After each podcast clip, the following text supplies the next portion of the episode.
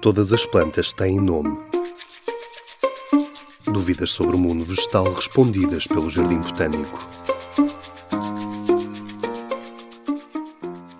Como é que as plantas conseguem chegar a todo o lado?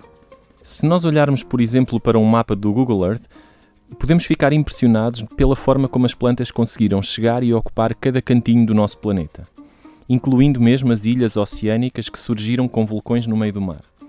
Para facilitar estas longas viagens, muitas plantas têm adaptações que favorecem o transporte das suas sementes por quatro mecanismos.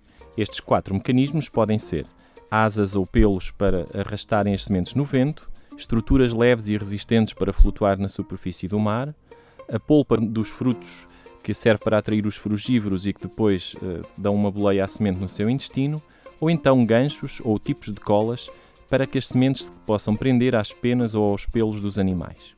Durante muitos anos, pensámos que todas as plantas que conseguiram chegar a estas ilhas vulcânicas tinham chegado por um destes quatro mecanismos.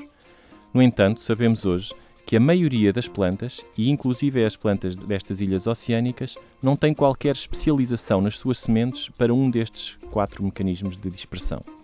Isto sugere que outros processos mais aleatórios, como super tempestades, jangadas enormes de vegetação, mega tsunamis ou até icebergs que levam vegetação em cima, devem ter sido pelo menos tão importantes como os mecanismos mais regulares.